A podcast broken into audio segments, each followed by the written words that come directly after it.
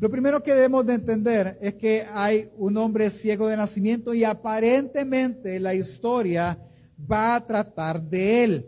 Si bien es cierto, sí es así, pero no trata de su sanidad. Trata de algo más amplio que la simple sanidad de él. Entonces, ¿qué es lo que sucede? Hay un hombre que es ciego de nacimiento, que todo mundo conoce. ¿Cómo así? Nosotros lo sabemos, ¿verdad? Por ejemplo, ¿cuál es el indigente más famoso de la ciudad de Apopa? Ay, no, nadie lo, lo conocen. El famoso Chumelo, ¿sí? Y todo el mundo lo conoce y lo identifica en las calles. Lo ve y dice, ah, él es, algunos le ayudan, X. Ok, todos lo conocen. Así era este hombre. Todo el mundo lo conocía. ¿Por qué? Por una simple característica. Era ciego de nacimiento. Es decir, eso no es normal. Ahora bien, la siguiente pregunta denota un poco la creencia del momento.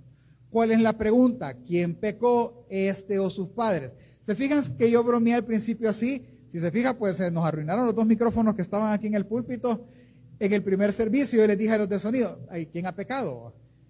Porque normalmente nosotros atribuimos a las cosas malas pecados, que son consecuencias. Lo que me pasa es una consecuencia del pecado que cometí.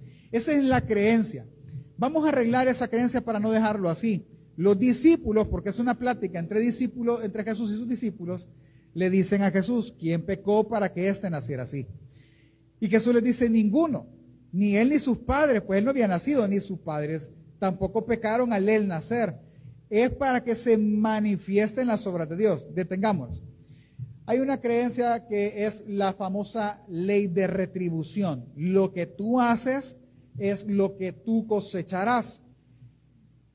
Más que una ley es un principio. Hay algunas personas que lo llevan al grado de decir, ah, ok, a mí solo cosas malas me pasan. Lo que pasa es que yo no leo la Biblia. Como yo no leo la Biblia, Dios me castiga con estas cosas que me pasan. Me despidieron, ah, que por este pecado que cometí, ¿verdad? Algunos lo piensan así y lo, y lo mencionan así. Y otros, eh, obviamente, no. O sea, hay otros, es, mire, es un principio. Por ejemplo, si alguien fuma cinco o seis cajetillas al día, ¿qué le va a pasar, familia? se va a enfermar de los pulmones. ¿Acaso que le dé cáncer en los pulmones es, juicio de Dios? ¿Eso es juicio de Dios? No, el, varón ahí fumó como, como tren. Las personas que en su momento tomaron desmedidamente alcohol, ¿de qué terminan padeciendo? Del hígado. ¿Eso es juicio de parte de Dios? No, es descuido de ellos. ¿Me doy a entender? Sea, no podemos atribuir a una cosa a la otra. Ahora bien, yo no le voy a negar tampoco que la Biblia sí enseña de que hay personas que sí sufren por el pecado cometido. Por ejemplo, el adulterio. Cuando una persona es adúltera, ¿sí? la Biblia enseña que él llama a la necesidad y a la, la, conocíamos nosotros como lipidia, ¿verdad? O a la ruina. Porque así es, el pecado es así.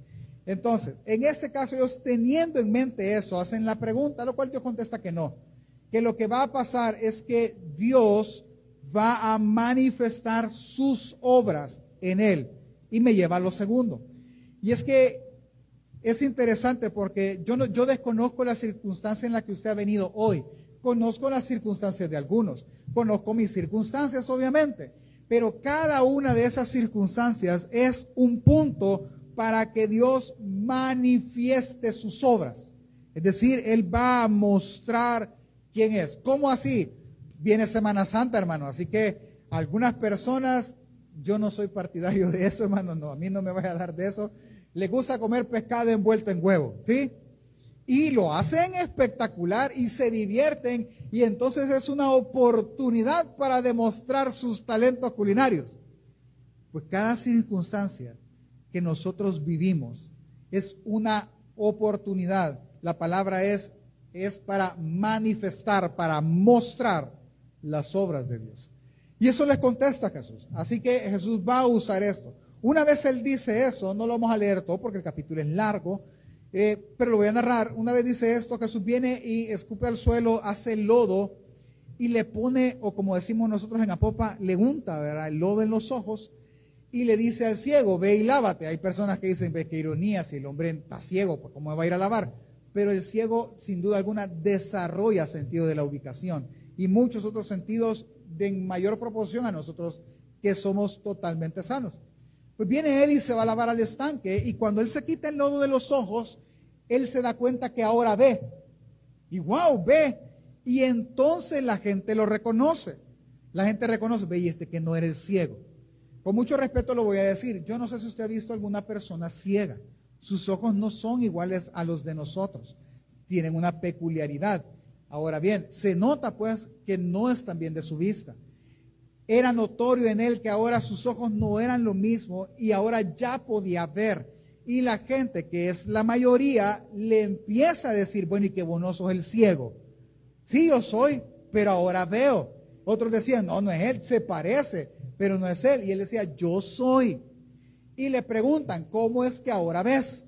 Ah, pues vino Jesús, aquel que llaman Jesús, hizo lo en el suelo, me lo puso en los ojos. Bueno, él no sabe, él no se fijó cómo lo hizo. Él me puso lo de en los ojos, me fui a lavar y ahora veo.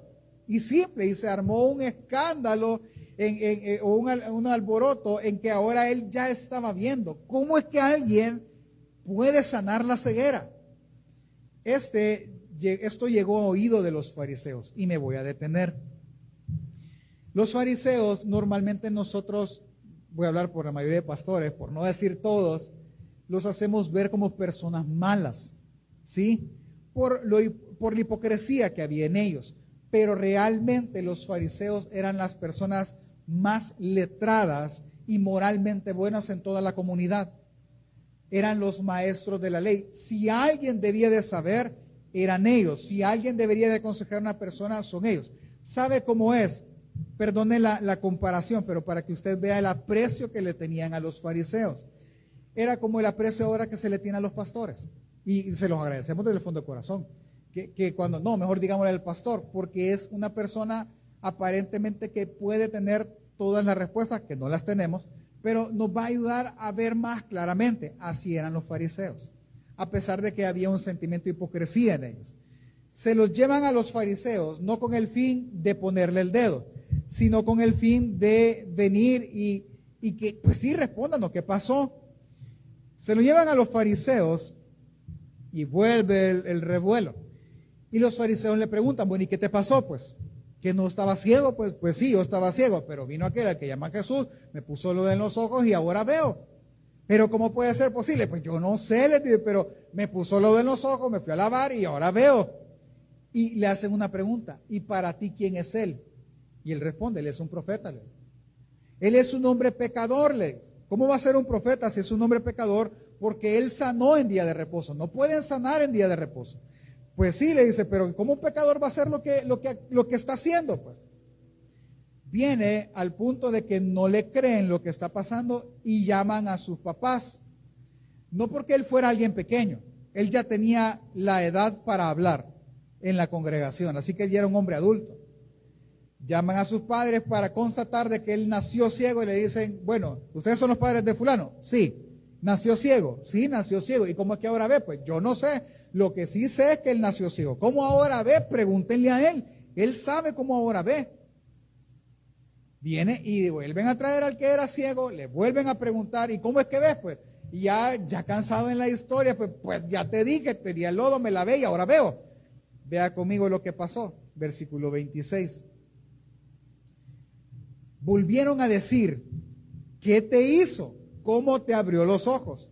Y él respondió, ya os lo he dicho y no me queréis oír. Porque, el que, porque lo que queréis oír, ¿por qué lo queréis oír otra vez? ¿Queréis también vosotros haceros sus discípulos? Y le injuriaron y dijeron, tú eres su discípulo, pero nosotros discípulos de Moisés somos. Nosotros sabemos que Dios ha hablado a Moisés, pero, a su, pero, eh, pero respecto a ese, no sabemos de dónde sea. Vienen ellos y ellos están necios en que no van a aceptar esa sanidad. Ahora viene un punto bien importante. Vea y note que lo que ellos son son maestros de la ley. Ellos saben qué dice la ley, ellos saben qué dicen los profetas, ellos han estudiado los profetas. Y vea lo que les dice el que era ciego. Versículo 30.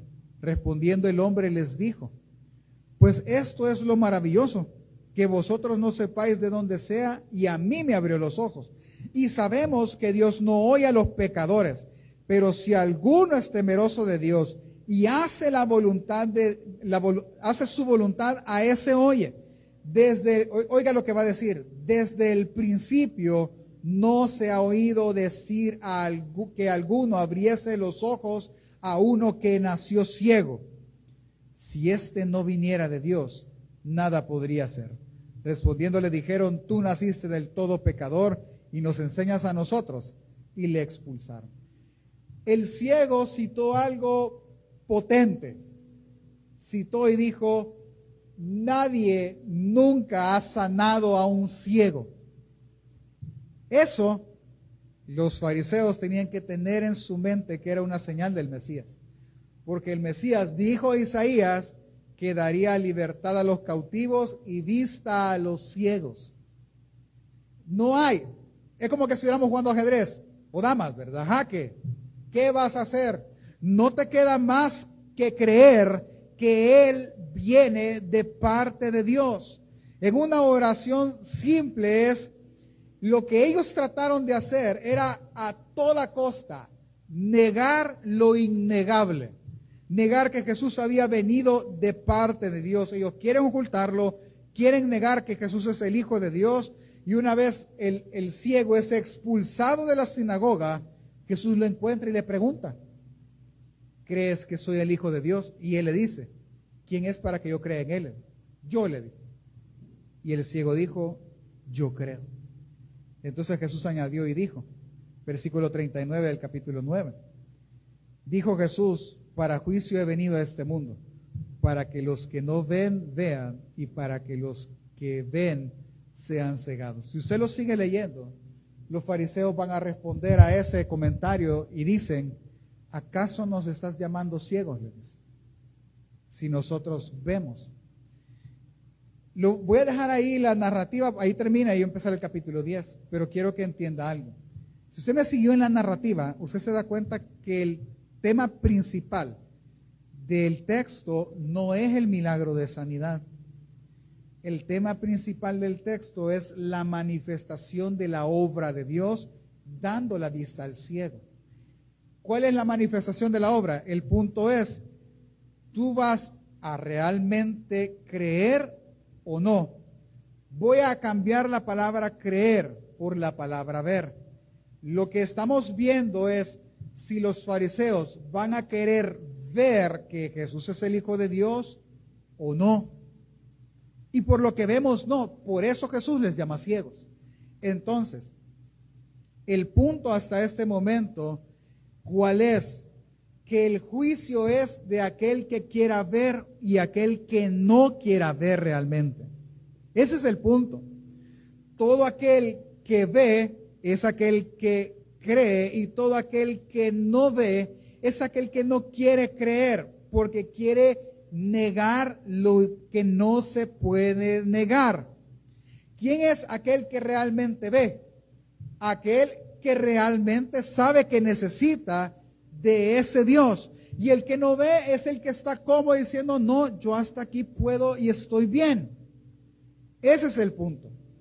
A esta altura estamos cuando entonces Jesús viene y empieza a hablar de que Él es la puerta. Entonces, me voy a detener. Hermano, voy a irme de arriba tratando de aplicarlo ya. El punto es, ¿para qué era la circunstancia? Para manifestar el qué? Las obras de Dios. Para eso era. Él manifestó su obra. ¿Cuál? Él dio testimonio. Yo soy el Hijo de Dios porque soy el único que ha sanado a un ciego. Y eso dice la Biblia. ¿Me vas a creer o no? Esa es la cuestión. Ante la palabra, lo ideal sería que todo el mundo creyera, pero los fariseos están empeñados en que no es así. Si yo eso ahorita lo traigo, hermanos, para ir llegando al punto al cual quiero entrar, yo le podría hacer una pregunta. Mire, pensemos, su circunstancia, no sé cuál es, escasez, hambre, falta de empleo, delincuencia, lo que sea. Solo piensen algo. ¿Qué pensaría de mi parte en esto? Hace unas semanas pues vivimos con mi esposa el nacimiento de nuestro tercer hijo. Lo curioso fue que en el contexto en el que él nació fue un poco, un tanto emocionante. Yo siempre he dicho que Dios pone, le pone emoción a las cosas. Yo estaba predicando en la iglesia de San Salvador la semana, esa semana, pero yo tenía que resolver tres cosas que no podía resolverlas. Era totalmente ajeno a mi control. Así que solo era el control de Dios. Una era de protección y dos, eran de provisión. Y Dios proveyó. Pero fue, hermano, usted no se imagina. O sea, fue algo que de verdad, o sea, para mí era como, bueno, ya ni modo, ¿qué vamos a hacer? Y muchas cosas Dios las usó para bien. Eh, llegué yo a, predicar y había, él había provisto para, para algo que yo no podía y asunto resuelto. Lo segundo era la protección para mi esposa por, por, porque iba a ser una operación, la tercera operación. Yo estaba bien nervioso el momento que la estaban operando, pero salimos de ahí la segunda y faltaba una más, que, que era pagar todo, pues.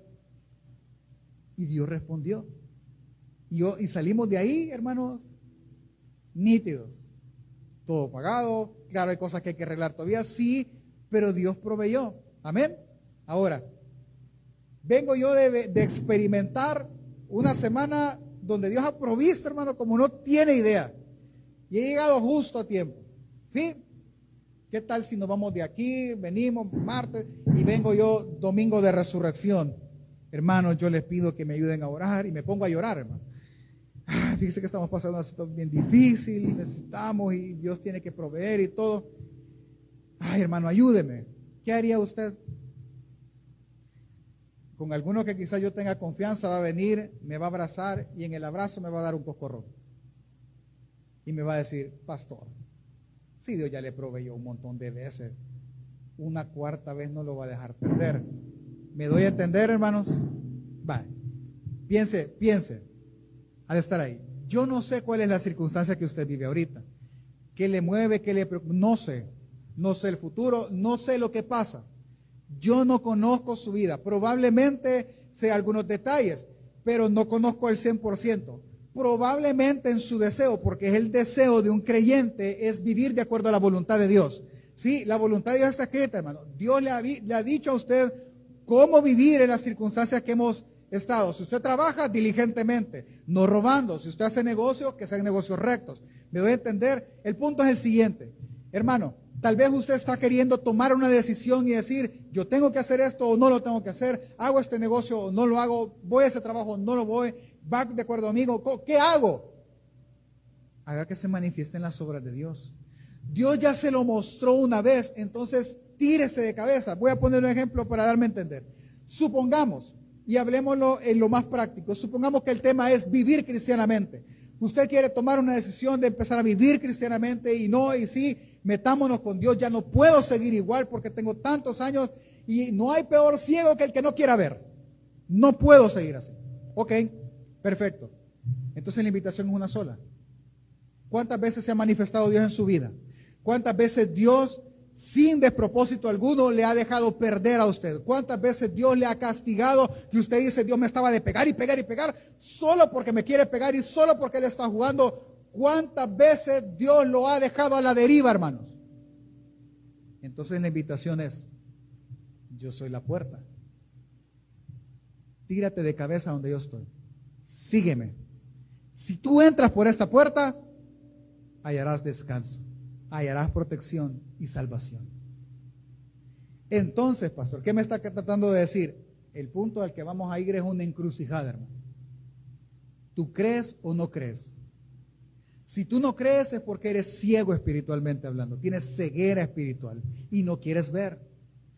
Tú crees, entonces tú ves y vas a, caminar y a, fungir, y, actuar en función de lo que crees. Último ejemplo y paso al 10. Vea, ya empezó a llover, amén. ¿Sí? El Viernes Santo, hermanos, siempre llueve. Siempre. Amén. ¿Qué va a andar usted el Viernes Santo si sale? O una bolsa negra. Cualquiera de las dos cosas. ¿Por qué? Porque usted dice, hoy es Viernes Santo, hoy va a llover, tráete la sombría y su fe actúa y le hace hacer algo. Si usted es cristiano, Si usted cree en Cristo Jesús, hoy la invitación es una sola. Entre por la puerta, es decir, de cabeza, siga a Jesús. Ay, no, pero es que esto es bien delicado. No, creo, no. ¿Usted es ciego o usted ve?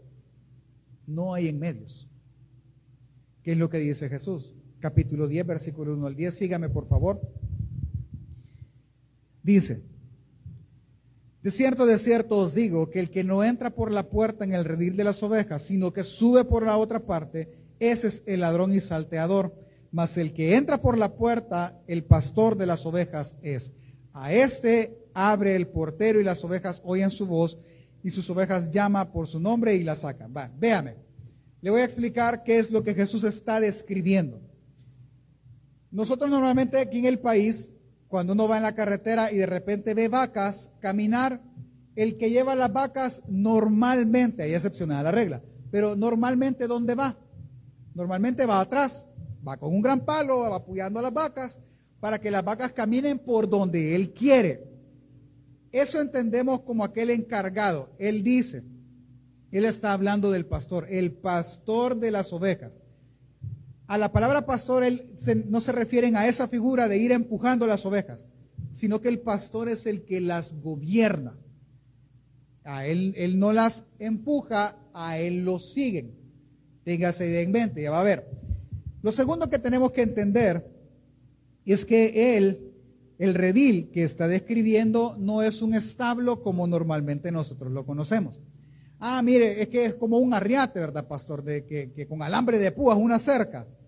Sí, pero no, no necesariamente una cerca, sino que es un muro de piedras. Digamos que este es el muro de piedras, estas cuatro paredes, y solo hay una puerta, tal cual como está en el templo.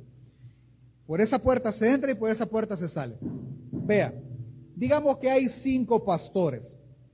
Hermano Walter, mi persona, hermano Víctor, eh, Eduardo y Diego. Ahí estamos los cinco y los cinco construimos el redil. Y los cinco metemos nuestras ovejas para que nos salga más barato. Y los cinco le pagamos al portero que nos esté abriendo y cerrando la puerta. El portero es el asalariado. Por lo que va a seguir diciendo. Usted lo puede leer en su casa, el asalariado no, no cuida las ovejas. La otra semana vemos eso. Pero ahora, entendiendo eso, ¿quiere decir que en ese mismo redil están todas las ovejas? Sí, todititas las ovejas. Todas, todas, todas, todas. El punto es el siguiente. Y cuando llegue el hermano Walter, ¿cómo se va a llevar las de él? Ah, él le dice al portero, ábrime la puerta, me voy a llevar mis ovejas. En este país o en esta actualidad van a buscar el arito. Ah, estas son las mías. Pero en ese contexto, lo que Jesús está diciendo es que Él va a entrar y Él va a hacer un sonido. Cuando dice, Él la conoce por su nombre, no es que vos sos Teresa, vos sos María. No, no, no les dice así. Vos sos la blanquita y la esponjada. No. Es un sonido el que le emite. Y las ovejas reconocen el sonido de su pastor. Abren la puerta y todas las ovejas ven al que está en la puerta. Nadie se mueve. No, no. ¿Y este quién es? Y la que está, no, este es mi pastor. No te han llamado, nadie se mueve. Tranquilas. Hasta que empieza, y las de él empiezan a caminar, a buscarlo a él. ¿Por qué la buscan? Porque lo conocen. Uy, pero se van a salir de redil. Pero quien va adelante es el pastor. Así que como el pastor va adelante, nos llevan a comer. Y allá van, las ovejas. Y las lleva a pastos. Entonces Jesús dice, sigamos leyendo, versículo 3. Perdón, 4 y cuando ha sacado fuera todas las propias, va delante de ellas y las ovejas le siguen porque conocen su voz. Mas al extraño no seguirán, sino que huirán de él porque no le conocen, no conocen la voz de los extraños. Ok, vea. Esto tiene que pegar con la historia del ciego. ¿Cómo pega? Viene Jesús y manifiesta sus obras. ¿Lo siguieron los, lo siguieron los fariseos? No. ¿Por qué no lo siguieron? Porque no son sus ovejas. Porque no le creen. ¿Quién le siguió? El ciego, el sí es su oveja. ¿Me doy a entender? A este punto, si yo puedo cerrar a este punto, yo le pudiese decir que Juan lo que está queriendo decir es que aquel que sí reconoce las obras manifiestas de Dios, sigue a Jesús. ciegamente. Solo escucha su voz y él sigue. Esa es la oveja. Pero el que no, simplemente no lo conoce y no le sigue, porque para ella es una extraña. Sigamos leyendo. Esa alegoría les dijo, pero ellos no le entendieron qué era lo que decía. Y volvió pues Jesús a decirles, de cierto, de cierto os digo, yo soy la puerta de las ovejas. Todo el que es antes de, todos lo que, los que antes de mí vinieron, ladrones son y salteadores, pero, pero no les oyeron las ovejas. Yo soy la puerta, el que por mí entra será salvo, entrará, saldrá y hallará pasos. El ladrón no viene sino para hurtar, matar y destruir. Yo he venido para que tengan vida y la tengan abundantemente o en abundancia. Entonces, hermanos, cerremos. ¿Cuál es el punto del texto el cual debemos de nosotros ser conscientes? Ok, mire, la idea de Jesús es una simple. Tú lo sigues, tú lo sigues porque le crees, porque sabes quién es Él, porque sabes lo que Él hace, sabes que Él procura tu bienestar, procura una vida abundante. Si tú sigues al ladrón, Él va a destruirte. ¿A quién vas a seguir? ¿A quién quieres ver? No, es que yo no, yo no, yo no creo como para hacerlo así. Entonces tú no ves y no hay peor ciego que aquel que no quiera ver. Entonces, hermano, la circunstancia o la encrucijada es, es la siguiente. Puedes tener al Mesías frente a ti y no verlo. Juan está diciéndole a ellos que Jesús les está diciendo, yo soy la salvación. Yo soy, déjeme quitar esto de aquí, hermano, más lo que estorbo me hace. Yo soy la puerta. Si tú a mí me sigues, si tú a mí me crees, tú te salvarás. Tú entrarás y saldrás y encontrarás pastos. ¿Me sigues? Ah, no, ah, pues tú no eres mi oveja, andate. Esa es la decisión que usted tiene que tomar ahora. ¿Qué va a hacer? Ay, pastor, pero es que qué difícil. No, usted ve quién es Él o no. Vea las obras manifiestas de Dios. Yo no entiendo, hermano, perdóneme, ya me enojé. Yo no entiendo por qué si Dios ha obrado tanto, si Dios es tan bueno, usted no entrega totalmente su vida a Él. ¿Por qué no? ¿Qué le impide? ¿Qué le impide ser luz en su trabajo? ¿Qué le impide ser luz en la calle? Ser amor a su familia. ¿Qué le impide? ¿Qué le impide amar la iglesia que Dios ama, por la cual Él pagó? ¿Qué le impide? Si las obras de él ya fueron manifiestas, ¿por qué no lo hace? Porque no reconoce la voz del que se lo pide. Y ese es el problema. Yo no entiendo cómo habemos, y me voy a incluir, cristianos, que Dios ha hecho tantas cosas buenas para con nosotros y nosotros seguimos preocupados. Cada vez que Dios hace algo bueno por nosotros, provee, sana, y nosotros seguimos en la incredulidad, hermano, eso no es pecado, eso es necedad no, no, no, no puede ser. ¿Sabe cómo es? Es como tener gotera en su casa. Ya viene el invierno, hermano. No, yo estoy orándole al Señor que, que esa gotera se cierre. Hermano, súbase y póngale tiro, aunque sea. O sea, yo no entiendo cómo es que va a esperar a que mágicamente se haga. Ya Él manifestó las obras, va a pasar, no lo va a dejar perder. La indicación, la invitación es una. Yo soy la puerta, entren por la puerta del redil, punto. No me convence. Ah, pues no entre.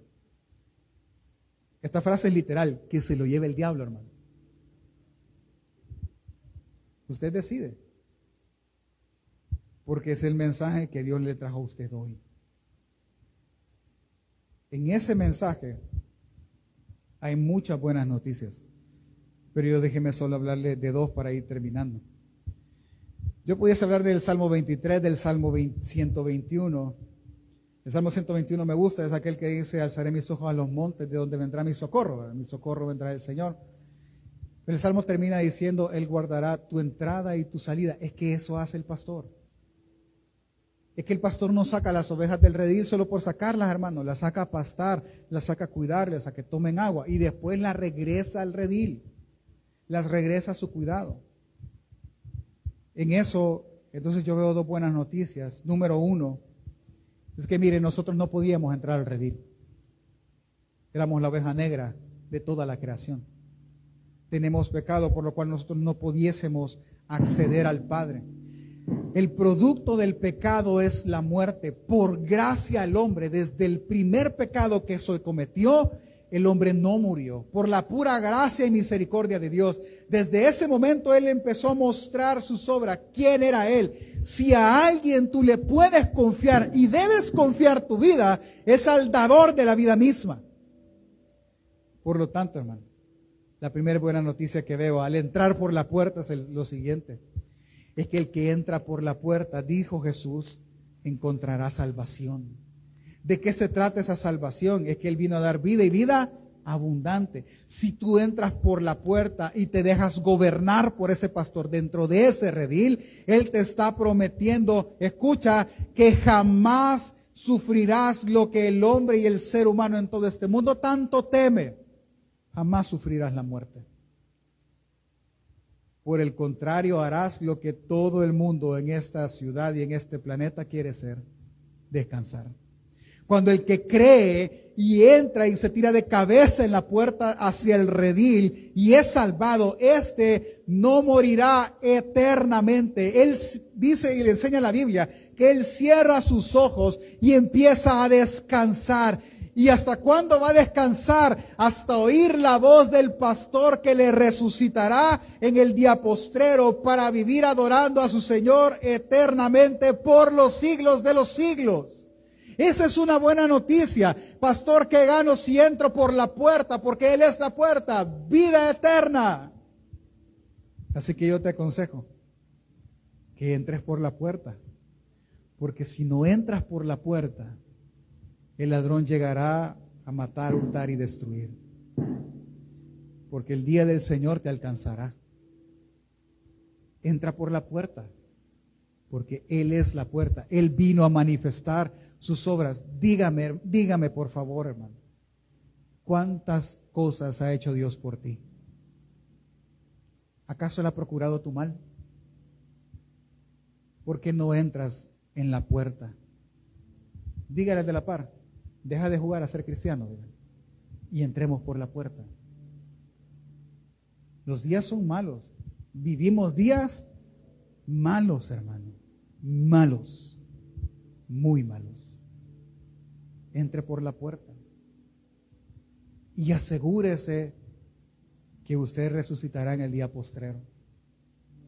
¿Cómo lo sabemos? Ah, por lo que vamos a aprender la otra semana. Porque Él es la resurrección y la vida.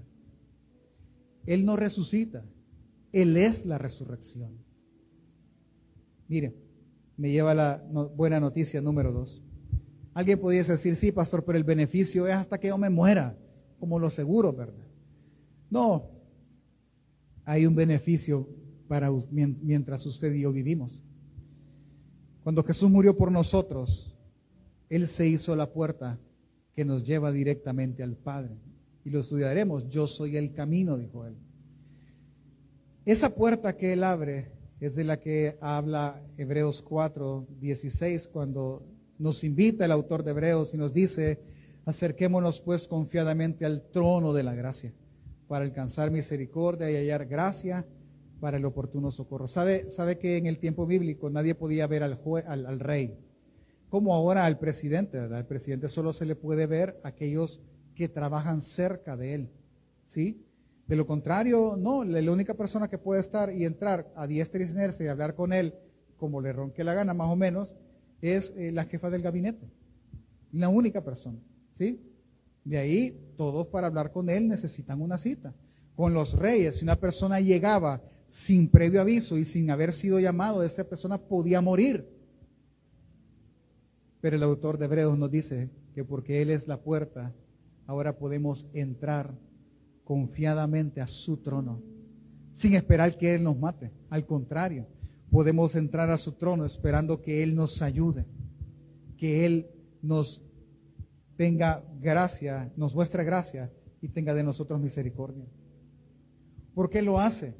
Porque la tarea del pastor es esa. La tarea del pastor es buscar verdes pastos para su oveja. La tarea del pastor es cortar la lana cuando esté muy excesiva. ¿Sabe una cosa? ¿Sabe que una oveja se puede morir porque no le corten la lana, no la trasquilen? Porque se vuelve pesado y ellas son débiles y se ahogan y dejan de comer, ya no pueden llegar y beber agua ni comer porque literal se hacen una bola de lana. Ya ni se les ve los hijos, no pueden abrirlo. Pero el pastor está pendiente de eso. El pastor está pendiente de sanarla si se hiere o, se, o se lastima. Él la protege y él provee lo necesario para esta vida mientras su fin llega. Y esa es la otra noticia. Hermano, entre por la puerta. Él es la puerta. Esto no es como en los sorteos, ¿verdad? Voy a entrar por la puerta y me van se van a burlar de mí. Esta es la mejor puerta que usted puede escoger. Entre por ella, sin temor, sin miedo. Entre, porque lo que encontrará, dice Jesús, es salvación. Entrará, podrá salir, y encontrará pastos al salir. ¿Sabe qué es lo bonito de esto? La protección del redil. ¿Quién le puede hacer algo al redil? Nadie. No, está usted protegida. Ni a un otro pastor se la puede llevar, porque solo reconocerá la voz de su pastor.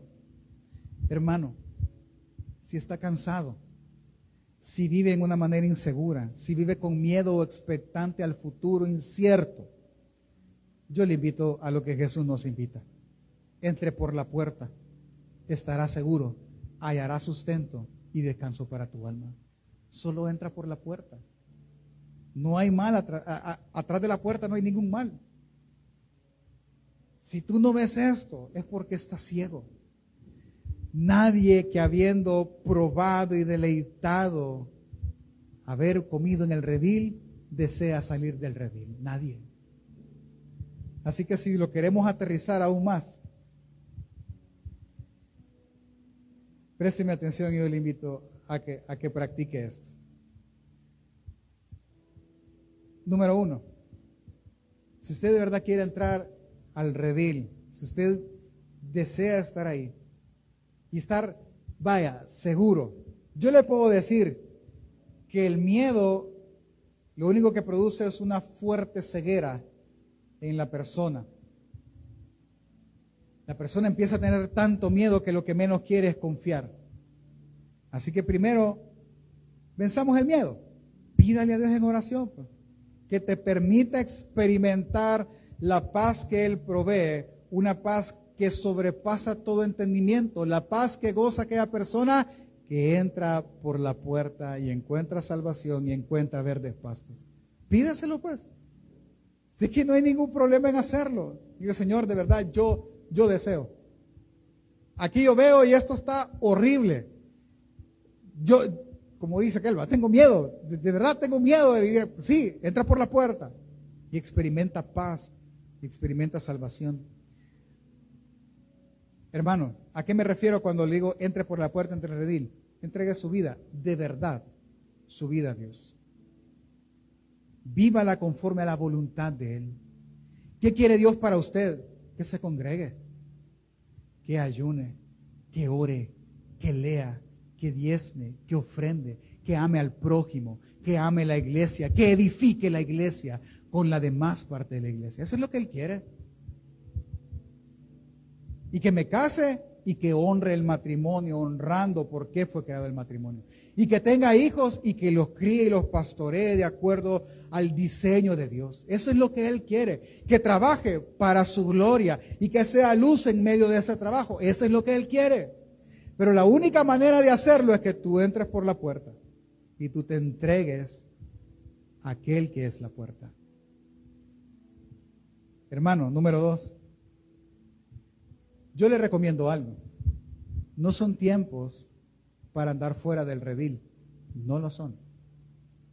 No son tiempos de eso.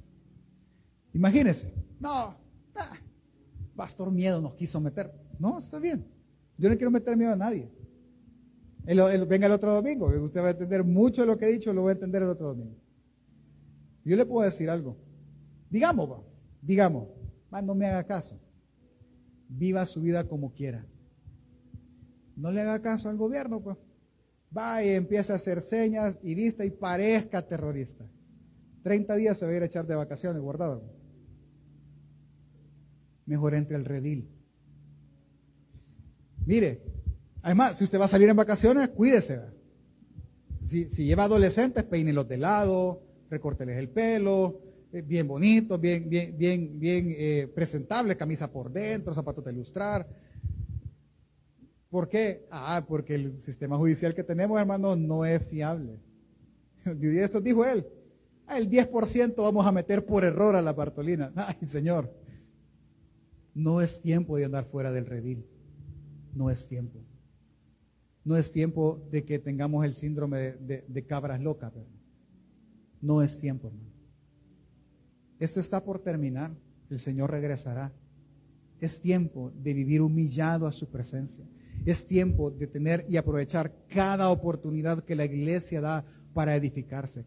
Es tiempo de aprovechar y decir, yo quiero vivir para Él todo el tiempo que yo tenga sobre este mundo. De eso es tiempo. Y número tres, las circunstancias malas que solemos pasar, hermano, en esta vida, tienen un propósito. ¿Cuál? Que Él pueda manifestar sus obras, que Él pueda mostrar su poder. Entonces que su oración sea, Señor, yo no sé por qué esta mañana yo estoy así. No sé por qué tú me pones en esta circunstancia, pero ayúdame a ver tu obra manifestada. Porque es obra de Él. Es absolutamente obra de Él. Así que acérquese a Dios y entre al redil y Él cuidará de usted. Si está cansado, inseguro, con miedo, si expectante al futuro, entre por la puerta